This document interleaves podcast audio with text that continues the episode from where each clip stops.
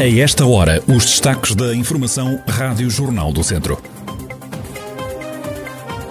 A pandemia está a causar um grande impacto no setor da construção civil. Não faltam obras para fazer. O que está em falta são os materiais.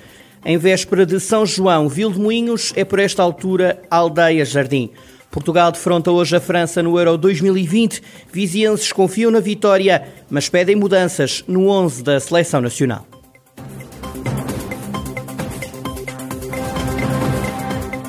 A atualidade da região em desenvolvimento já a seguir.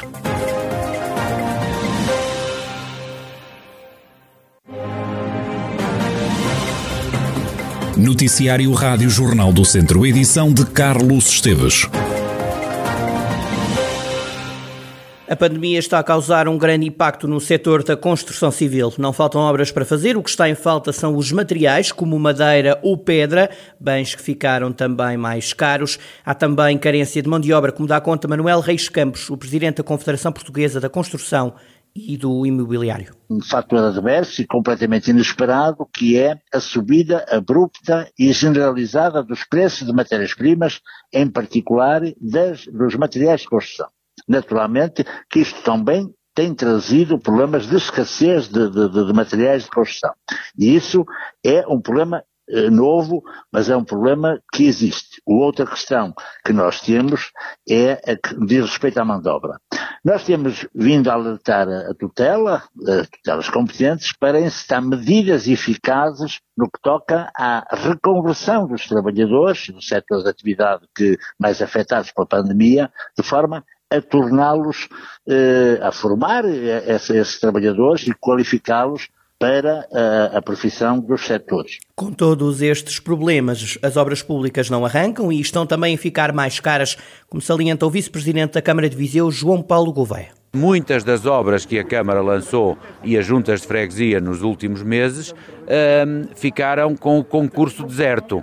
E deserto por dois problemas. Um problema relacionado com a inflação, com o aumento de custos dos preços, mas, sobretudo, com a falta de capacidade instalada dos empreiteiros para uh, realizarem estas obras. E vemos isso também na área particular. Verificamos também alguns atrasos, uh, digamos, na execução de, de obras que a própria Câmara também tem vindo a licenciar. E o problema é sempre o mesmo: falta de empreiteiros, falta de mão de obra, falta de matérias-primas e que tudo isto colide naturalmente na lei da oferta e da procura e, portanto, num aumento brutal uh, dos preços. João Paulo Gouveia, vice-presidente da Câmara de Viseu, a acrescentar que foram várias as obras em Viseu que não tiveram empreiteiros interessados. Não foi o caso das obras de requalificação de três blocos habitacionais do bairro da Balsa em Viseu. Já foram inauguradas essas mesmas obras. O município investiu no espaço 590 mil euros, trabalhos que receberam financiamento comunitário. A intervenção visou sobretudo melhorar as condições térmicas e energéticas dos blocos. A Câmara diz que só fez obras em três dos seis blocos do bairro da Balsa, só interveio nos edifícios que são do município. Nos prédios existiam três murais que foram pintados no âmbito do Festival Street Art, trabalhos que vão agora ser repostos, como adianta o vice-presidente da autarquia, João Paulo Gouveia. Foi colocado aqui uh, um mural uh, que foi pintado por um artista uh, e dizer que por, enfim, nós na altura, assim que a candidatura foi aprovada, portanto, já tínhamos, digamos cá o mural, e está combinado com o artista, em data oportuna, ser repintada a empena de forma a repor o mural de street art que estava aqui que estava aqui, uh, digamos, pintado. João Paulo Gouveia, o vice-presidente da Câmara de Viseu. Começa a ser preocupante a situação pandémica na região Viseu-Dom Lafões. O alerta é feito por Mota Faria, da Saúde Pública do Acesso, o agrupamento de centros de saúde de Lafões. O delegado de saúde garante que a situação ainda assim está controlada. Com o verão aí e também o período de festas à porta, as autoridades de saúde apelam à população para continuar a cumprir as regras de segurança usando máscara e cumprindo o distanciamento social. Quanto aos eventos sociais e familiares, Mota Faria lembra que há novas normas em vigor. Está prevista que em todos os eventos eh, eh, eh, não haver uma ocupação superior a 50% da lotação prevista para o espaço. por sua vez, há obrigação de realização de testes quer aos participantes, quer aos profissionais, sempre que o número seja superior a 10. Isto nos eventos, e estamos a falar em todo o tipo de evento. É esse o alerta, é todo tipo de evento, estamos a falar eventos de natureza familiares e depois de, de, os de natureza cultural, desportiva e também corporativa, não é?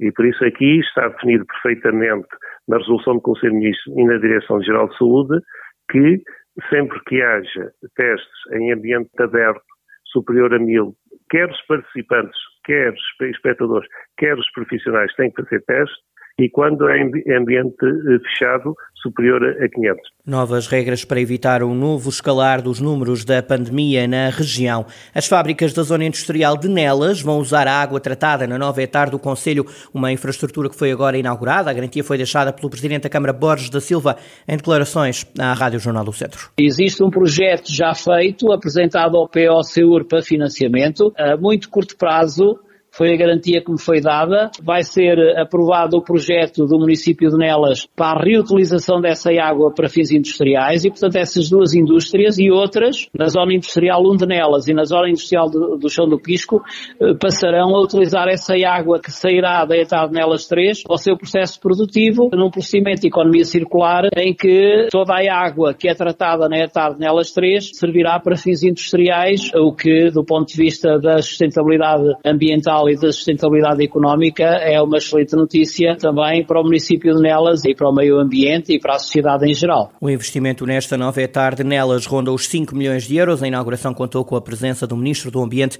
João Pedro Matos Fernandes. O Governo deve compensar as pessoas que no distrito registaram prejuízos com o mau tempo.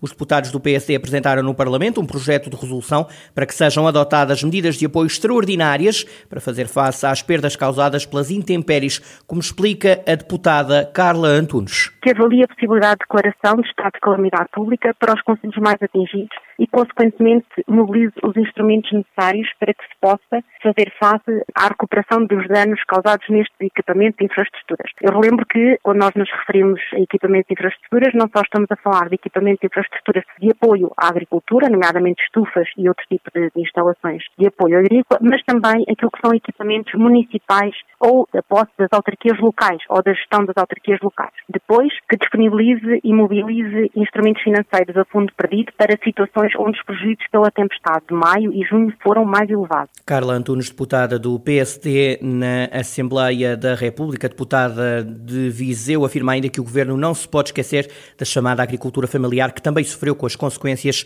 das intempéries. Sem um desfile de cavalhadas como era habitual em dia de São João, Vildemunhos é por estes dias a Aldeia Jardim. Anabela Abreu, responsável pela comunicação das cavalhadas, fala em mais de 200 árvores enfeitadas na aldeia. Os tecidos chegaram de vários lugares.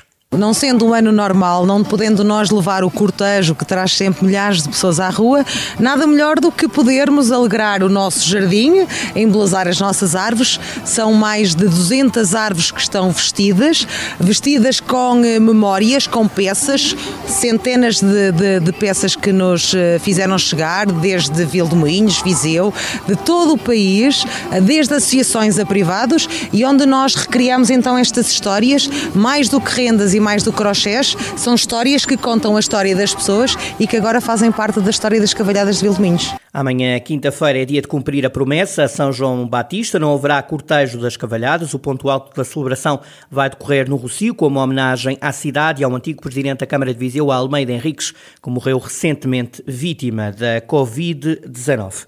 Portugal joga esta quarta-feira com a França no terceiro e último jogo da fase de grupos do Euro 2020. É o tudo ou nada. A Rádio Jornal do Centro foi para a rua ouvir o que esperam os vizinhenses do jogo. A maioria até está confiante, mas pede mudanças na equipa. O que é que espera do jogo de hoje entre Portugal e França? Não faço ideia, não ligo a futebol. Portugal ganha. Ganha Portugal. Eu espero o empate porque acho que o empate serve às duas equipas. Olha, espero mesmo que o selecionador tenha uma atitude diferente. Eu espero que Portugal ganhe, não é isso que eu pretendo. espero que o Renato entre de início. Quer ganhar Portugal, não é? Claro. Mr. Fernando Santos deveria fazer alterações no plantel ou até na tática? Talvez na tática nem por isso, mas talvez no plantel. Pelo menos aquele meio campo e aquele flanco esquerdo da defesa está muito mal. Acho que sim, o William não está lá a fazer nada. O Renato Sanches devia de entrar, fazer parelha com o Palhinha. Pelo menos devia meter o Renato Sanches e o João Moutinho. Em vez de jogar tão recuado, tem que, para se marcar gols, tem que se jogar à frente. E precisamos ali de um jogador que transporta a bola da defesa para o ataque. Não temos. E acredita que Portugal possa passar à próxima fase? Sim. Tenho muita esperança nisso. Acho que não, acho que já vamos tarde. Porquê? Porque fizemos um mau resultado contra a Alemanha, entramos bem, mas depois não conseguimos levar a vitória e acho que temos, estamos num grupo difícil. Pá, eu acho que também vai depender muito destes jogos, de, destes resultados também da Hungria, né? Mas acho que Portugal sim consegue passar à fase seguinte, seja com sorte ou, ou não, mas acho que Portugal tem, tem capacidades para passar. A esperança dos portugueses em mais um jogo da Seleção Nacional de Futebol no Campeonato da Europa. O jogo com a França começa às 8 da noite e é decisivo para a continuidade ou não de Portugal neste Euro 2020.